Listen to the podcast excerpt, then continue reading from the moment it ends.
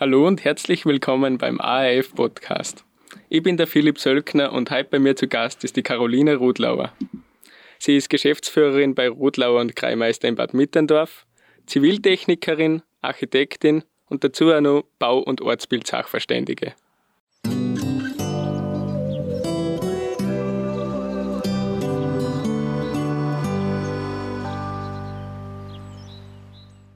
Hallo Caroline, danke fürs Kommen. Hallo Philipp, danke für die Einladung.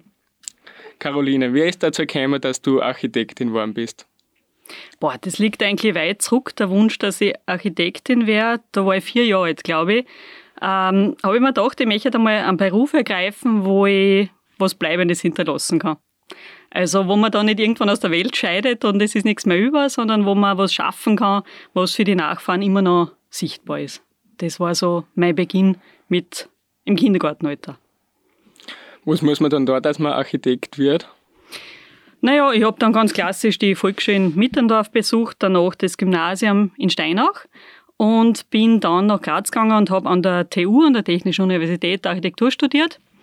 Habe aber auch meiner Leidenschaft der Musik folgend gleich ähm, mein Musikstudium gemacht an der Kunstuniversität und auch Ausbildung für Kulturmanagement in Wien ähm, auf der Uni und ja, das war so irgendwie meine Laufbahn. Es war halt immer der Wunsch da, gestaltungs- äh, und technikaffin zu sein und die Möglichkeit, meine Region mitzugestalten und mein Lebensumfeld einfach zu gestalten. Ich habe dann auch während meinem Studium durch die Leidenschaft Musik und Kultur ähm, unter anderem auch das, das Forum Wovelstall gegründet. Das war ein Kulturverein in Bad Mitterndorf und ja, war recht, glaube ich, husig unterwegs. Mein Musikstudium habe ich dann auch genutzt, dass ich als Musiklehrer gearbeitet habe. Ich habe in Mitterndorf äh, Früherziehung, also musikalische Früherziehung und Flöte und Saxophon unterrichtet. Ja, das waren so meine, meine jungen Jahre. Äh, was war dann der erste Arbeitsstuhl als Architektin? Ähm, ich habe schon während meiner Schullaufbahn und dann frühen Universitätslaufbahn in Müreit gearbeitet bei einem Zimmerer. Das war der Peter Heiß.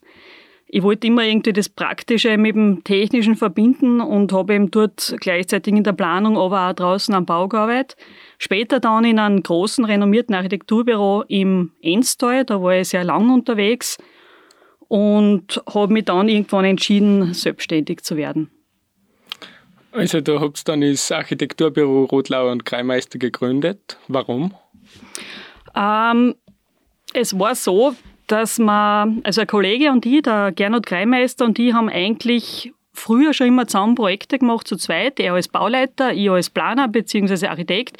Und es ist in uns beiden irgendwann der Wunsch gegärt nach Selbstständigkeit. Also, dass man einfach proaktiv mitgestalten kann, dass man als Unternehmer tätig werden kann. Und dann haben wir 2009 unsere Ziviltechnikerkanzlei in Mitterndorf gegründet.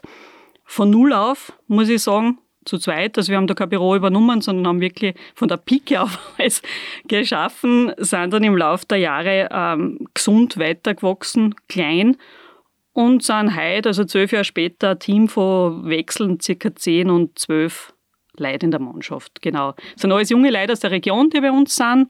Das sind Bautechniker, Architekten, Ingenieure und wir haben eine ganz gute, gute Mannschaft beieinander. Wir dann einen Lehrling ausbilden nehmen die ganzen Praktikanten auf, die eben bei der NMS oder in die, in die HTLs oder in der Poli ihre Pflichtpraktika machen, die sind bei uns. Und wir haben da ein ganz schönes Miteinander, muss ich sagen. Wir haben, glaube ich, eine recht innovative Bürostruktur, äh, familienfreundlich und leben das gut miteinander. Was unterscheidet ein Bautechniker von einem Architekten? Ähm, die Bautechniker sind die, die eigentlich draußen auf der Baustelle sind. Also unsere Bauleiter, HTL-Absolventen im meisten, das sind das, die die große Aufgabe haben, das, was wir einfach am Schreibtisch oder am Computer zu planen, dass die das dann auch umsetzen draußen. Und ist eine große Aufgabe, muss natürlich alles im Zeit- und im Kostenbudget auch sein natürlich. Ähm, die haben schon einiges da mit uns, aber wir haben da ein ganz äh, fleißiges Team und da sind wir sehr stolz drauf. Ihr macht im Ausseerland sehr viel, aber seid ihr auch überregional aktiv? Also, wie du sagst, vorwiegend sind wir im, im Ausseerland unterwegs und auch im Enstal draußen. Das hat einfach den Grund, äh, weil wir da genug Projekte haben. Also wir müssen jetzt nicht künstlich äh, in die Peripherie ausgehen und dort arbeiten. Wir sind da etabliert, wir sind mittlerweile ein sehr renommiertes Büro. Ähm, wir machen Gesamtabwicklungen, das heißt, wir machen nicht nur die Planung, sondern eben auch die Bauleitung, die Umsetzung. Und da macht es jetzt nicht wirklich Sinn, dass wir uns österreichweit zerstrahlen, wenn wir eigentlich so viele Projekte vor der Tür haben. Wir machen halt auch alles. Also wir sind schon spezialisiert, natürlich, wie man weiß, auf Schul- und Kindergartenbau und auf, auf Sanierungen, auf, auf geförderten Wohnbau. Ähm, aber im Grunde legend haben wir schon Bauernhöfe gemacht, wir machen Industriehallen, wir machen alles, was daherkommt. Und da bietet die Region so ein tolles Betätigungsfeld, dass wir auch sagen, wir möchten einfach, dass die Wertschöpfung auch wieder in der Region bleibt. Darum strahlen wir nicht nach außen. Unsere weitesten Projekte waren durchaus auch mal in, in Norddeutschland ein ein Tourismusprojekt, ein großes in Mecklenburg-Vorpommern. Wir haben ja schon mal ein Strandhaus in Australien gemacht. Also das funktioniert schon, aber vorwiegend sind wir vor Ort. Ich bin auch in vielen Gemeinden als Bausachverständige tätig.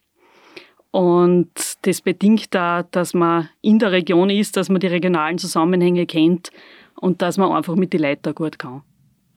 Du hast gerade angesprochen, dass du in vielen Gemeinden Ortsbild-Sachverständige bist. Wo überall und was sind da die Aufgaben? Was tut man da? Das ist, ein, muss ich sagen, ein großes Hobby von mir. Ähm, als Bausachverständige bist du eigentlich die rechte Hand der Baubehörde in den Gemeinden. Das heißt, alle, alle Bauverhandlungen, die stattfinden, alle baurechtlichen Fragen, die sie auftun, laufen über meinen Tisch. Spannend ist auch die Kombination in den Gemeinden, wo ich zugleich Ortsbildsachverständige bin, ähm, ich bin das mittlerweile in recht vielen Gemeinden im Enste. Also ich bin in der Altgemeinde Rohrmoos schon vor zehn Jahren äh, die Bausachverständige gewesen, jetzt in Ramsau, in Haus im Enstal, in Irtning, in Eigen, also Irtning-Donnersbachtal und Eigen und in Bodaussee, der für die stellvertretende Ortsbildsachverständige sein, durchaus eine sehr fordernde und spannende Aufgabe. Du engagierst ja im Think Tank Neowise. Was ist denn das? Gute Frage, Philipp. Das ist äh, gegründet worden letztes Jahr als regionale Ideenwerkstatt zu Themen, die uns allen äh, aus der Region am Herzen liegen. Das sind soziale Themen, das ist Wirtschaft, das ist Tourismus und das ist Baukultur. Das sind letztlich alles Themen, die miteinander in einem Spannungsfeld stehen und zusammenhängen. Ähm, habe gemerkt, es gibt einfach so viele innovative, querdenkende, visionäre Personen in unserer Region, alt bis jung, ähm, die aber untereinander nicht vernetzt sind. Also schon zwischen den Ortschaften nicht vernetzt, aber auch in ihren Tätigungsbereich nicht vernetzt und das ist schade. Und es sind doch so viele Menschen mit Weitblick und, und Wurzeln gleich. Ähm, und da denken wir uns einfach vom Think Tank Regionen und die darin handelnden Personen, also wir alle, sollen eigentlich Qualität und Thema von unserer Region selbst vorgeben und gestalten. Also Regionalentwicklung, ein Thema, mit dem ich mich schon so lange beschäftige, soll, denke ich mal, von den Kräften der Region gestaltet werden und ja nicht von extern, weil eine Entwicklung kann einfach nicht zurückgedreht werden und da muss das Bottom-up-Prinzip funktionieren, das heißt, dass die Bevölkerung das selber gestaltet. Ein Anliegen ist da auch, dass man Diskussionskultur, also das, was wir jetzt gerade zwar machen in diesem Interview, in diesem Podcast, fördert, dass man Kommunikation und Information stärkt. Und das funktioniert ganz wunderbar, äh, wenn man da einfach überregionalen Austausch betreibt unter, unter den Stakeholdern, unter den Multiplikatoren. Und ich denke mal, das ist gerade jetzt in dieser Zeit ähm, wichtiger denn je. Also es gibt einfach ein großes Spannungsfeld, wie wir alle wissen und täglich in der Zeitung lesen, zwischen Bauen, Tourismus, Landschaft und drängende Herausforderungen. Und da macht es mir einfach Spaß, mit gleich und anders denkenden Menschen zu diskutieren und unseren Beitrag dazu zu leisten. Kann man da irgendwie partizipieren, wenn man sich da jetzt für das interessiert? Unbedingt auf jeden Fall.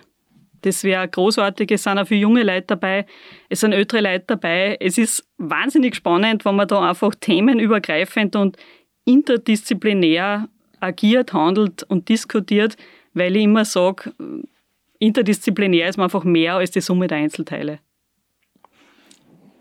Sehr schön formuliert.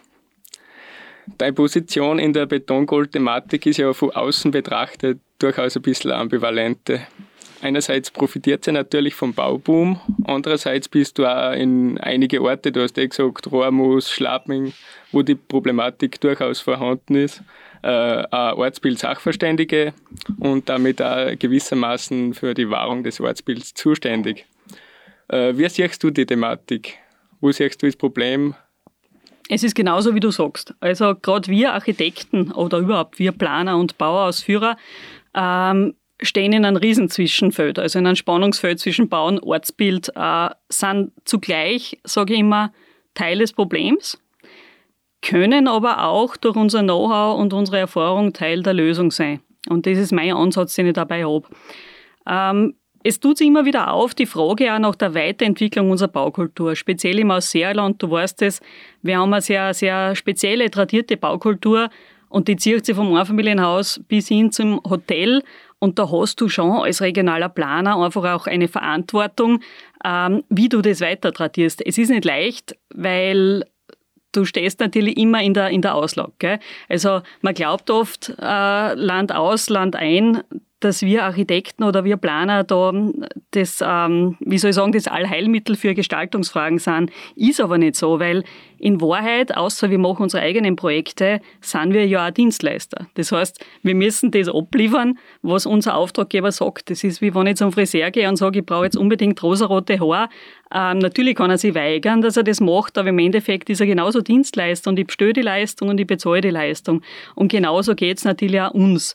Wir haben natürlich auch im Laufe der Jahre da leidvolle Erfahrung gemacht mit gewissen Projekten, ähm, wo ich im Nachhinein denke, da haben wir vielleicht auch damals als noch junge Architekten das ein oder andere Mal als Türöffner herhalten müssen. Also da sind wir schon ein bisschen vorgeschoben worden äh, oder ist hinter uns versteckt worden und heute gealtert und weiser bin ich da der Meinung, das muss man vielleicht nicht unbedingt noch machen.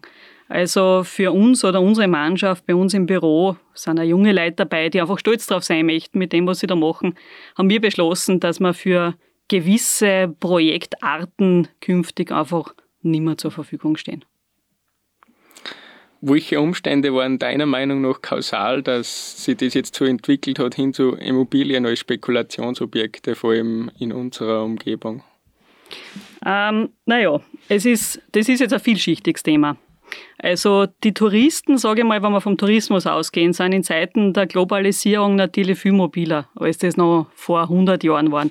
Schon vor 100 Jahren ist das aus Seerland natürlich im Zuge der Sommerfrische überrannt worden, aber in einer viel subtileren Art und Weise, als das, als das jetzt ist. Ähm, dazu kommt, dass heutzutage vielleicht da jeder ein Stück Heimat haben möchte. Also die Städte, vor allem auch die Auswärtigen, wenn ich mir jetzt vorstelle, ich bin in Holland, wohne irgendwo in der Flachebene oder in irgendeiner nebeligen Großstadt, da möchte ich natürlich ein Stück Heimat im Alpenraum und wir sind gesegnet, hier zu, zu leben und die alpine Landschaft um uns zu haben. Also der, der Drang, äh, die Sucht nach einem Refugium in, in diesem Alpenraum, in diesem Unberührten, ist größer denn je. Es ist damit vielleicht auch verbunden die Sehnsucht nach, nach was Ursprünglichem, nach was Vertrautem, was man irgendwie von Kindheit an noch kennt. Aber man muss dazu sagen, der große Zweitwohnsitzboom, der ja auch diese Betongold-Problematik, die du ansprichst, mit sich bringt, den gibt es ja schon seit den 70er Jahren, also lang vor unserer beider Zeit. Das hat angefangen damals in, in Spanien an der Costa del Sol, sie über Frankreich zogen, über Deutschland. Das heißt, es gibt schon lange. Ähm, die großen Mahnmale, wie zum Beispiel die Dreieckshäuser in Mitterndorf, stehen ja heute noch sichtbar herum. Äh, da merkt man einmal wieder, solche Bauentscheidungen muss man einfach subtil treffen, weil die Gebäude stehen 100, 150, 200 Jahre, gell, das ist ja so. Gleichzeitig äh, gibt es natürlich gerade im, im Schmucken aus Seerland eine große Nachfrage nach Prestige-Domizil am Land. Gell. Ähm, ich merke auch, aber schon vor der Corona-Zeit, dass, glaube ich, die Menschen ein bisschen zurückgehört in ein, in ein Biedermeier-Denken. Das heißt, das Haus, Home Sweet Home, ähm, ist natürlich auch bestärkt jetzt durch die Lockdowns doch in einen ganz anderen Stellenwert auf einmal gegangen. Das heißt, man igelt sie wieder ein, man legt viel, viel mehr Wert drauf aufs Wohnen, aufs Leben. Äh, und das Gleiche ist ein ganz unspektakulärer Grund, vielleicht auch der Grund fürs Betongold, dass einfach viel Kapital herumliegt. Es gibt gerade ein niedriges Zinsniveau. Die Leute wollen ihr Erspartes irgendwo investieren. Und wo tust du es? Du tust als Betongold investieren, weil das einfach die viel spektakuläreren Zinssätze hat, als wenn du es unter den Kopfpolster als auf der, als auf der Bank hast. Es ist nur so, dass das Ganze natürlich ein Problem mit sich bringt, weil kurzfristig, sage ich mal, schafft der Bau von, von vielen Zweitwohnsitzen oder Dritt- oder Viertwohnsitzen natürlich Gewinne für Investoren. Und das soll ja nicht verboten sein. Jeder, jeder kann sein Geld verdienen damit. Die Bauwirtschaft boomt.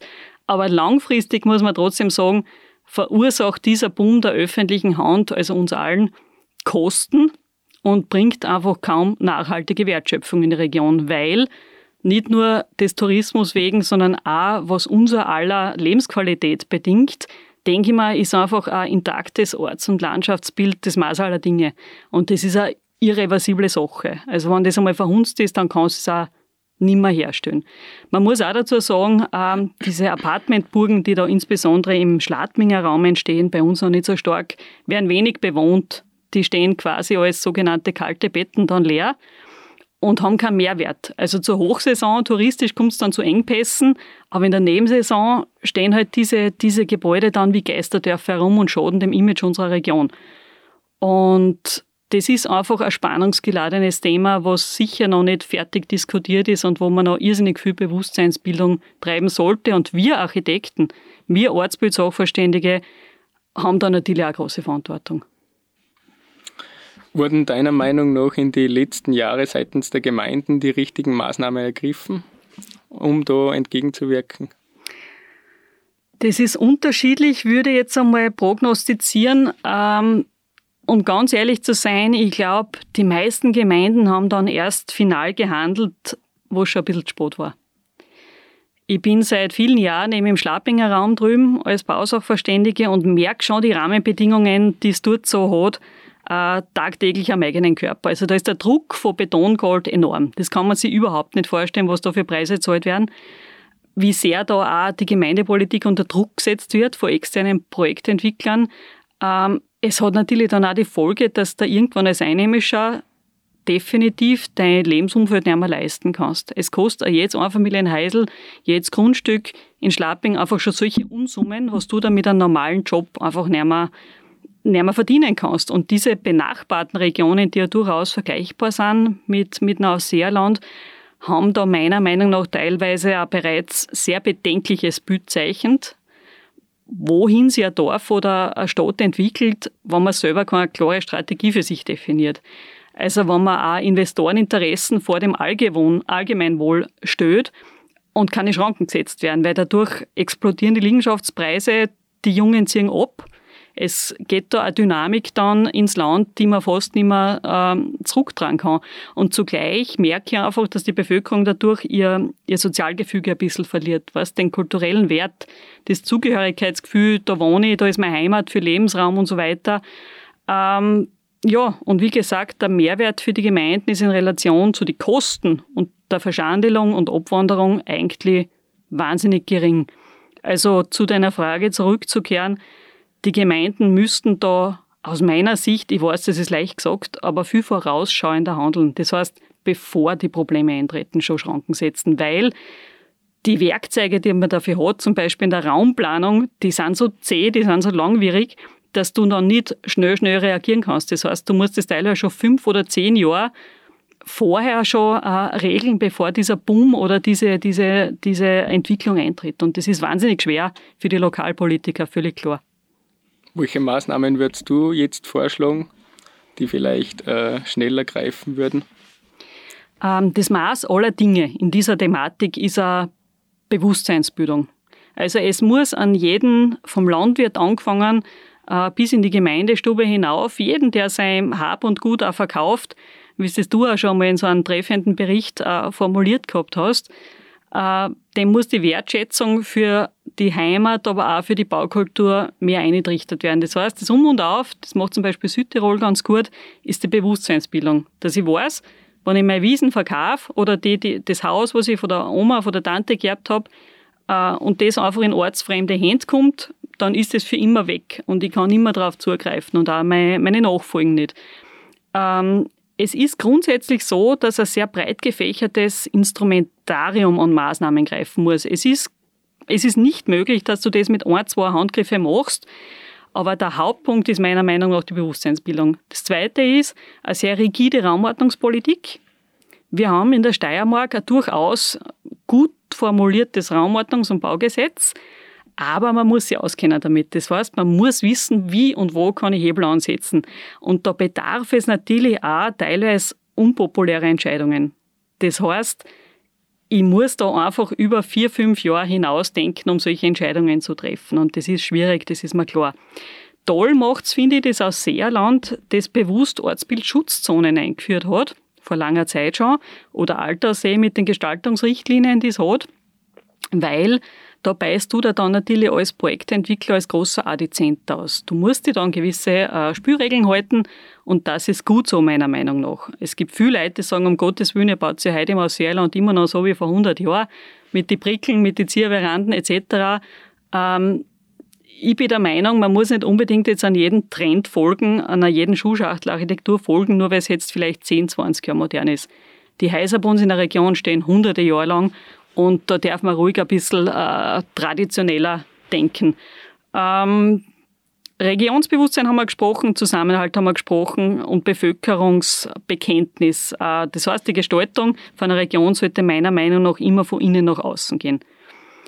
Ich trage momentan oder versuche ein bisschen dazu beizutragen zu dem Thema, indem ich äh, mit vielen Kollegen in letzter Zeit eine Architektur-Dachmarke gegründet habe die genau das zum Ziel hat, was du gerade angesprochen hast, also dass man das Bewusstsein schürt, dass man Gestaltungsspielregeln aufstellt und dass man sich einfach bekennt zu verantwortungsbewusster ähm, Baukultur. Ich habe vor mittlerweile, ich glaube, fünf, sechs Jahren den Bauleitfaden geschrieben fürs Enstal.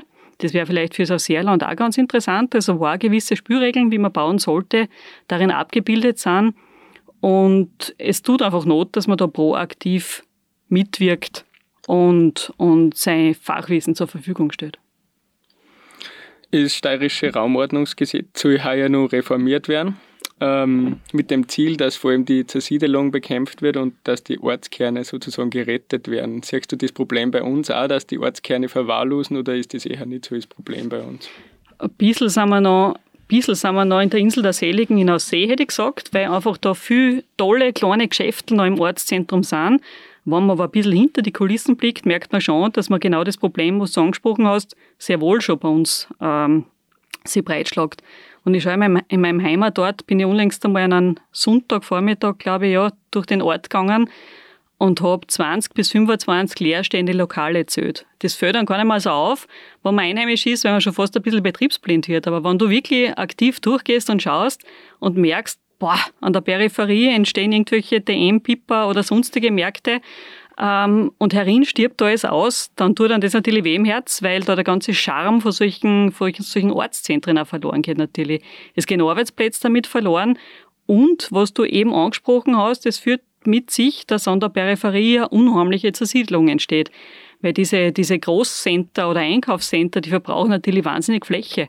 Die sind zum Teil, zum Teil alle nur eingeschossig, das heißt irrsinnig unkompakt baut, haben hunderte Parkplätze vorn da. Ähm, von Gestaltung und Ortsbild sprechen wir noch gar nicht. Gell? Also das ist schon ein Schritt, wo ich mir denke, da hätte man jetzt durchaus die Chance im Hinterberg und aus Seerland, dass wir dem Trend vorgreifen und umdrehen. Also man muss, sage ich, nicht immer die gleichen Fehler machen, die andere schon gemacht haben. Man kommt einen Schritt vorwärts denken und unsere Ortskerne schützen. Dass das nicht leicht ist, ist mir klar, weil da nehme ich mich nicht aus. Man fährt selber praktisch, wie man denkt, gleich lieber mit dem Auto fahre ich jetzt Geschäft hin. In der Innenstadt wie aus See kriegt man halt nicht gleich einen Parkplatz. Aber dafür, wenn das Ortsbild einmal verschwunden ist oder das Ortszentrum nicht mehr belegt, äh, belebt ist, dann merkt man erst, dass man verloren hat und dann ist aber Sport. Jetzt machen wir ein bisschen einen Themenwechsel. Äh, wie viele Projekte habt ihr mit Rotlau und Kreimeister schon realisiert insgesamt? Wir haben unlängst tatsächlich einmal zusammengezählt. Also es gibt uns seit zwölf Jahren, ich zähle jetzt alle kleinen und großen Projekte natürlich zusammen, aber es waren tatsächlich um die 400. 400 umgesetzte Projekte ähm, das ist schon eine ganze Menge. Und da gibt's natürlich Lieblingsprojekte, die man hat und, und, und weniger gute. Aber wie ich da vorher schon gesagt habe, man hat halt doch als Dienstleister nicht immer die Möglichkeit, alles so zu machen, wie man selber will. Bei meinem Privathaus, bei meinem eigenen, da habe ich mich natürlich austoben können. Da kann man genau das machen, was, man, was einem vorkommt, solange es noch ins Budget passt, vorausgesetzt. Aber für alle anderen Projekte bist du natürlich auch ein Dienstleister als Architekt, das ist ganz klar. Was war euer größtes Projekt bisher? Mm. Das größte Projekt war unter anderem die Volksschule in Bad Aussee. Das war ein 5 bis 6 Millionen Euro Projekt vom Budget jetzt her und auch eines der kompliziertesten, muss ich sagen. Ähm, es waren die großen Produktionshallen von der, von der AKE in Bichelkeinisch sicher unsere größten Projekte. Und momentan ist ein Megaprojekt, wo eh weit umsichtbar der Kran steht, das Traunhaus, sprich das ehemalige LKH, mitten im Bodersee, das wir gerade in einen geförderten Wohnbau, also in ein Generationenwohnen umwandeln und was uns unheimlich Spaß macht, weil wir da aufgrund der Nachfrage, die da jetzt auch schon herrscht, merken, das ist einfach die richtige Idee gewesen. Das ist eine pfiffige Idee gewesen, eine sicher ein bisschen unübliche.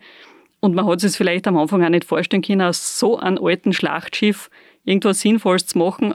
Aber ich glaube, dass das, dass das ein lässiges Projekt wird. Der Schulcampus in äh, Schlapping, an dem Arbeit Mark hat, das ist auch ein Megaprojekt.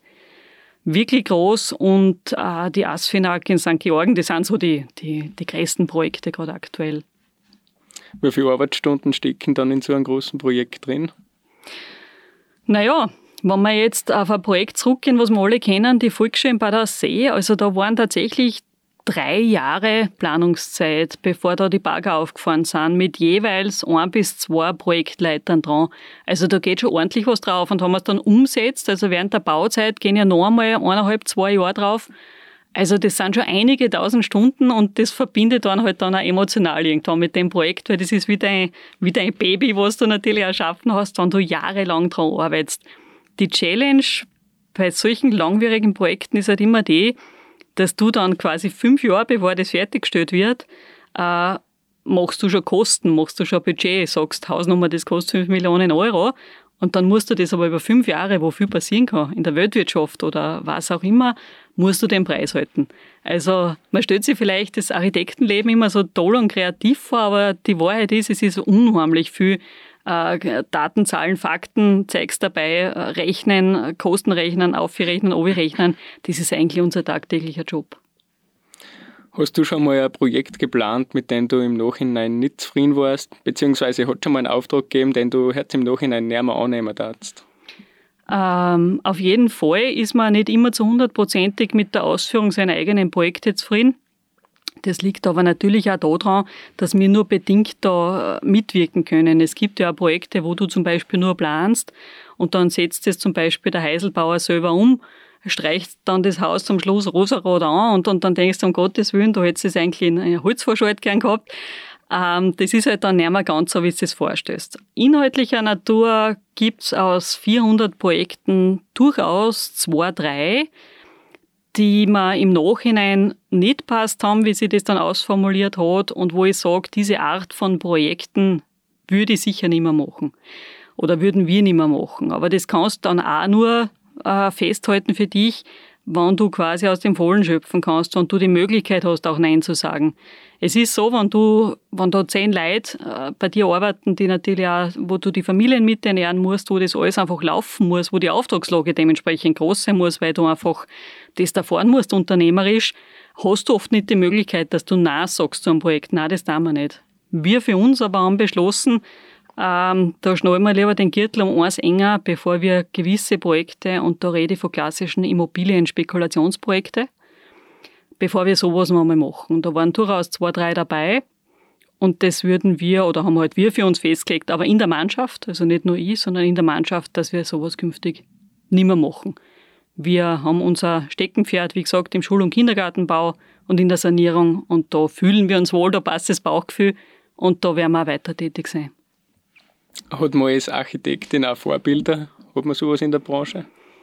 Ja, also ich schon und ganz klar schon seit Jahrzehnten, seit meiner Studienzeit eigentlich. Ich blicke immer gebannten Blickes und teilweise auch neidvollen Blickes nach Vorarlberg. In Vorarlberg passiert seit Jahrzehnten unheimlich innovative Architektur. Und zwar deswegen, weil dort Architekten, Handwerker, aber auch Bauherren und Gemeinden, also die Auftraggeber, unheimlich gut an einen Strick ziehen. Da ist ein sehr hohes Qualitätsbewusstsein in der Ausführung, aber auch ein Bekenntnis zur Regionalität. Das heißt, da würde man nie auf die Idee kommen in einem Dorf, dass man zum Beispiel einen ortsfremden Architekten was planen lässt oder ein Material nimmt, was nicht unmittelbar in der Region wächst. Also da schlägert man wirklich die Baum, die vor Ort sind, äh, da werken nur, nur heimische Handwerker, da planen nur heimische Architekten. Und das ist ein Zusammenspiel, wo ich immer oft denke, mit einem gewissen Innovationsgrad auch verbunden, das du dann in den fertigen Häusern siehst. Also auch in mein Privathaus habe ich, das muss ich zugeben, durchaus Vorarlberger Anleihe genommen in der Gestaltung. Das steht in Mitterndorf auf einem, auf einem Steilhang, ist zur Gänze aus Holz, also komplett nachhaltig und, und ähm, bedient sie auch selber, also in der in den Betriebskosten. Wir sind fast ein energieautarkes Haus. Und da habe ich einmal viel Anleihen für Vorarlberg genommen. Wir machen auch mit unserer Mannschaft, mit unserem Rodlauer Kreimeister-Team jedes Jahr im Frühjahr eine Exkursion nach Vorarlberg, mehrere Tage und schauen uns da einfach die neuesten Schulbauten, die neuesten Kindergärten, die neuesten Häuser an und sind einfach total begeistert.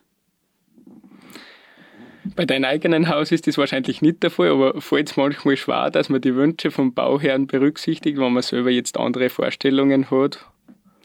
Ja, sicher. Wo, wobei ich da sage, ähm, naja, die Schwierigkeiten sind da teil oft, teilweise oft drin, dass die Bauherren natürlich in einem Planungsprozess, den du meistens nur einmal in dein Leben hast, weil du tust meistens nur einmal in dein Leben Häusl bauen, werden natürlich viele Meinungen eingeholt. Gell? Also da redet die Großtante mit und die Oma und der Nachbar und dann fährt man zwischendurch auf, auf ein Heiselbauermessen, da sind auch noch tausend Leute, die da tolle Sachen einreden.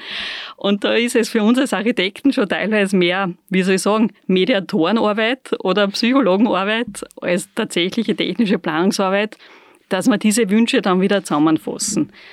Ich handhabe so, dass wir äh, informieren, dass wir empfehlen, dass wir klar sagen, das und das war wahrscheinlich gescheiter, aber trotzdem bekenne ich mich dann immer wieder drauf, dass wir doch Dienstleister sind. Also wir können da was empfehlen, aber zahlen und bestimmen und anschaffen tut natürlich der Bauherr selber.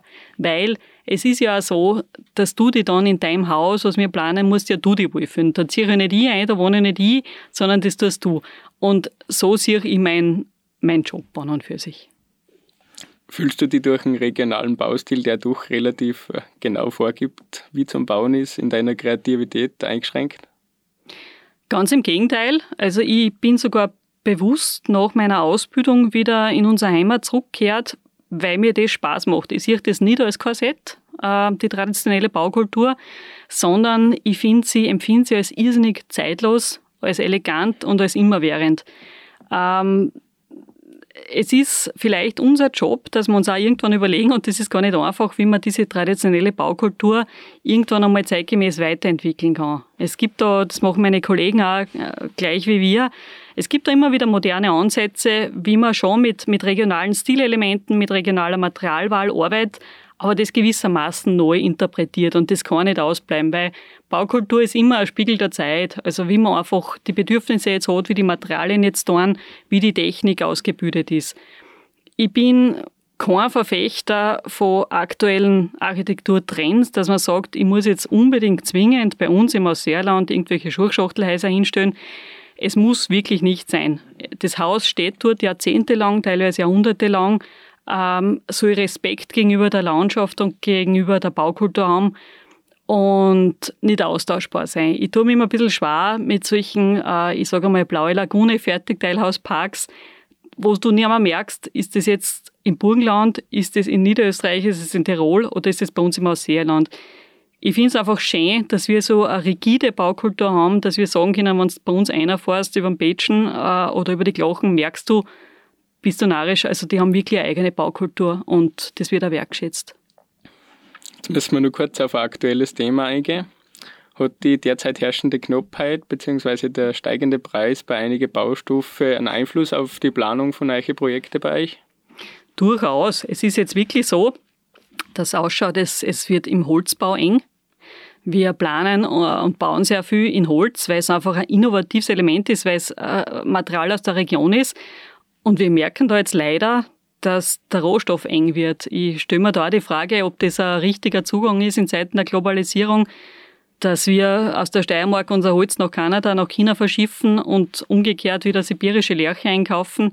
Ähm, ich glaube, gerade durch die Zeit des Nachdenkens, die wir jetzt ähm, auch pandemiebedingt hatten, tut es vielleicht gut, einmal darüber nachzudenken, ob man die, die, die Materialien, wie der vorher erzählt habe, wie es die Vorarlberger machen, nicht da wieder mehr regional bezieht. Und es gibt durchaus schon innovative Zimmerer in unserer Region oder Holzbaumeister, die in diese Richtung nachdenken. Also Das ist schon ganz ein guter Zug.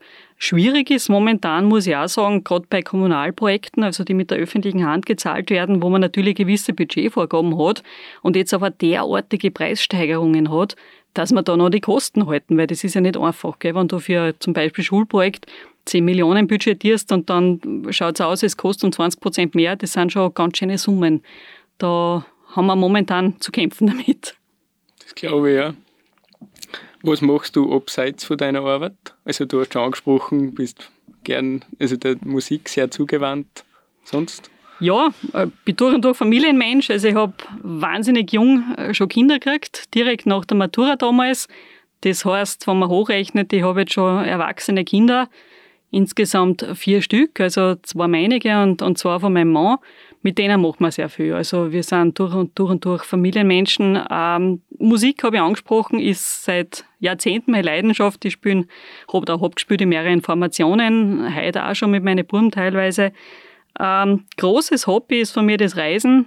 Ich war tatsächlich, glaube ich, schon fast überall auf der Welt, zumindest auf allen Kontinenten. Wir machen sehr spektakuläre Fernreisen, bleiben dort sehr lang, schauen uns wahnsinnig viel an das ist so irgendwie meine Auszeit. Wobei ich auch sagen muss, in der Zeit des Lockdowns jetzt im letzten Jahr habe ich wesentlich mehr als je zuvor, es kann aber auch eine Frage des Alters sein und Alterserscheinung, ähm, meine eigene Region wieder zu schätzen gelernt. Also ich war jetzt gerade im letzten Jahr auf so vielen Spots im Ausseerland, im Hinterberg, im Enstal, wo ich zuvor noch nie war und ich bin begeistert. Und da denke ich mir, es muss vielleicht gar nicht mehr Patagonien oder Feuerland oder Australien oder sonst was spektakulär sein, weil die schönsten Plätze tatsächlich haben wir vor der Haustür und das weiß ich einfach wahnsinnig zu schätzen. Jetzt kommen wir schon zum Schluss, nämlich zu unseren fünf ARF-Podcast-Fragen. Was ist dein Lieblingsfrühstück? also ich bin wirklich leidenschaftlicher Frühstücker. Ohne Frühstück geht bei mir überhaupt nichts. Da, bin ich, da war ich grantig, wenn das nicht so wäre. Aber es ist recht unspektakulär. Es ist tatsächlich Butterbrot und Schwarztee. Mehr brauche ich nicht. Was macht einen gelungenen Tag für dich aus? Ach, was für eine schöne Frage. Also, ich bin ein unglaublich begeisterungsfähiger Mensch und einen gelungenen Tag macht für mich aus, wenn ich spannende Kontakte habe, wenn ich lässige Gespräche führe, wenn ich neue Leute kennenlerne. Also summa summarum heute, wo ich da jetzt mit dir sitze und mich unterhalten darf, das ist ein guter Tag. Das freut mich natürlich sehr. Wenn du einen Tag lang sein könntest, wer du willst, wer war's dann? Also ich habe eine große Affinität schon von Kindheitsbeinen an zu, zu Seefahrern und Entdeckern. Also Leute, die einfach vor hunderten Jahren die Möglichkeit gehabt haben, noch was Neues zu entdecken. Das haben wir nicht mehr. Das werdet ihr auch nicht mehr haben in eurer Generation. Also, dass du wirklich wo strandest, wo hinkommst, ob du jetzt James Cook bist oder Humboldt oder, oder Lindbergh, dass du die Möglichkeit hast, ein Stück Land oder einen Berg oder einen See oder ein Meer zu entdecken oder die Osterinseln zu entdecken, wo vorher noch nie wer war. Also ich bin ein riesiger Fan vom Thor Heyerdahl, der große Seefahrer, der eben auch unter anderem auf den Ostinseln war und, und, und in der Südsee, Polynesien etc. mit einem nachgebauten Schiff wie er einfach gedacht hat, dass das damals die, die polynesischen Seevölker auch gemacht haben. Und ich glaube, einen Tag lang würde gern Thor Heyerdahl sein. Was bringt dich zum Lachen? ich habe das große Glück, seit acht Jahren eine bezaubernde und unheimlich pfiffige kleine Nichte zu haben. Die Juli, die bringt mich unheimlich zum Lachen. Also die ist sowas von lustig und, und, und lustig und bezaubernd und pfiffig die ist mein großer Sonnenschein. Wo bist du am liebsten im Ausseerland? Ja, vielleicht, wenn wir wieder zurückgehen zur, zur angekündigten Biedermeierzeit, die ich prognostiziert habe. Ich bin tatsächlich wahnsinnig gern in meinem Haus. Wir haben uns das so gestaltet, wie es unser Traumhaus ist. Es ist weder groß noch spektakulär, aber es steht auf einem ganz speziellen Platz und Ort äh, in Bad Mitterndorf auf einem Hügel, wo man unheimlich einen schönen Ausblick auf den Krimming hat, der mein Hausberg ist. Und ich halte mich da wahnsinnig gern auf. Also es ist vielleicht, wie gesagt, eine Alterserscheinung, aber es gibt jetzt mehrere Regionen oder Spots in der Region, wo ich auch gern bin. Ich bin irrsinnig gern in der Seewiesen drin, am Alderseer See, auf der Taublitzalm, auf der Gessleralm, am Steirersee, am Stausee. Ich weiß das jetzt vielleicht einfach neu und besser zu schätzen und taugt mir total. Ich glaube, es ist keine Alterserscheinung, weil mir geht es genauso. Okay. So. Das beruhigt mich, Philipp. Jetzt sind wir schon bei der letzten Frage. Und das war, was sind deine Wünsche und was sind deine Ziele für die Zukunft? Es ist so, ich bin jetzt äh, Mitte 40, ich habe in einem ziemlichen Eilzug-Tempo mein, mein Leben bis jetzt so gelebt. Das hat einen Grund, also ich habe sehr jung meinen, meinen Vater verloren. Der ist verstorben, wie ich noch Jugendliche war. Und bei mir hat das was ausgelöst, dass ich sage, ich möchte jetzt einfach in kürzester Zeit alles machen, alles tun. Also ich habe mich da vor auf die 40 gestellt, bin eben, wie gesagt, irrsinnig jung Mama geworden, habe dann irrsinnig schnell studiert und beruflich etabliert und zack, zack, zack. Und bin aber jetzt Mitte 40 in einer Phase, wo ich mir ein bisschen zurücklernen kann. Also, wo ich sage, ich habe die ganze Welt bereist, die Kinder sind aus dem Krebsten draußen, sage ich mal. Und ich habe irgendwie den Wunsch oder das Bauchgefühl, dass ich mich jetzt wieder vermehrt fachlicher Natur für meine Heimatregion einsetzen möchte. Also ich möchte mein Engagement in der Regionalentwicklung äh, festigen. Ich möchte vielleicht auch wieder mehr musizieren. Ich möchte gern Verantwortung übernehmen, Multiplikator sein und junge Leute wie, wie dich oder euch, äh, engagierte Leute, darin bestärken, dass sie selber das Zept in die Hand nehmen. Also, dass sie sich proaktiv in der Region und für die Nachhaltigkeit der Region einsetzen und das gern mit meiner Hilfestellung. Das ist so mein Ziel mittelfristig für die Zukunft. Vielen Dank für das wahnsinnig spannende Gespräch, Caroline. Ich, ich sage danke für die wirklich guten Zukunft. Fragen, Philipp. Finde ich toll. Also ein ganzes Format finde ich toll. Sehr, sehr spannend. Dankeschön.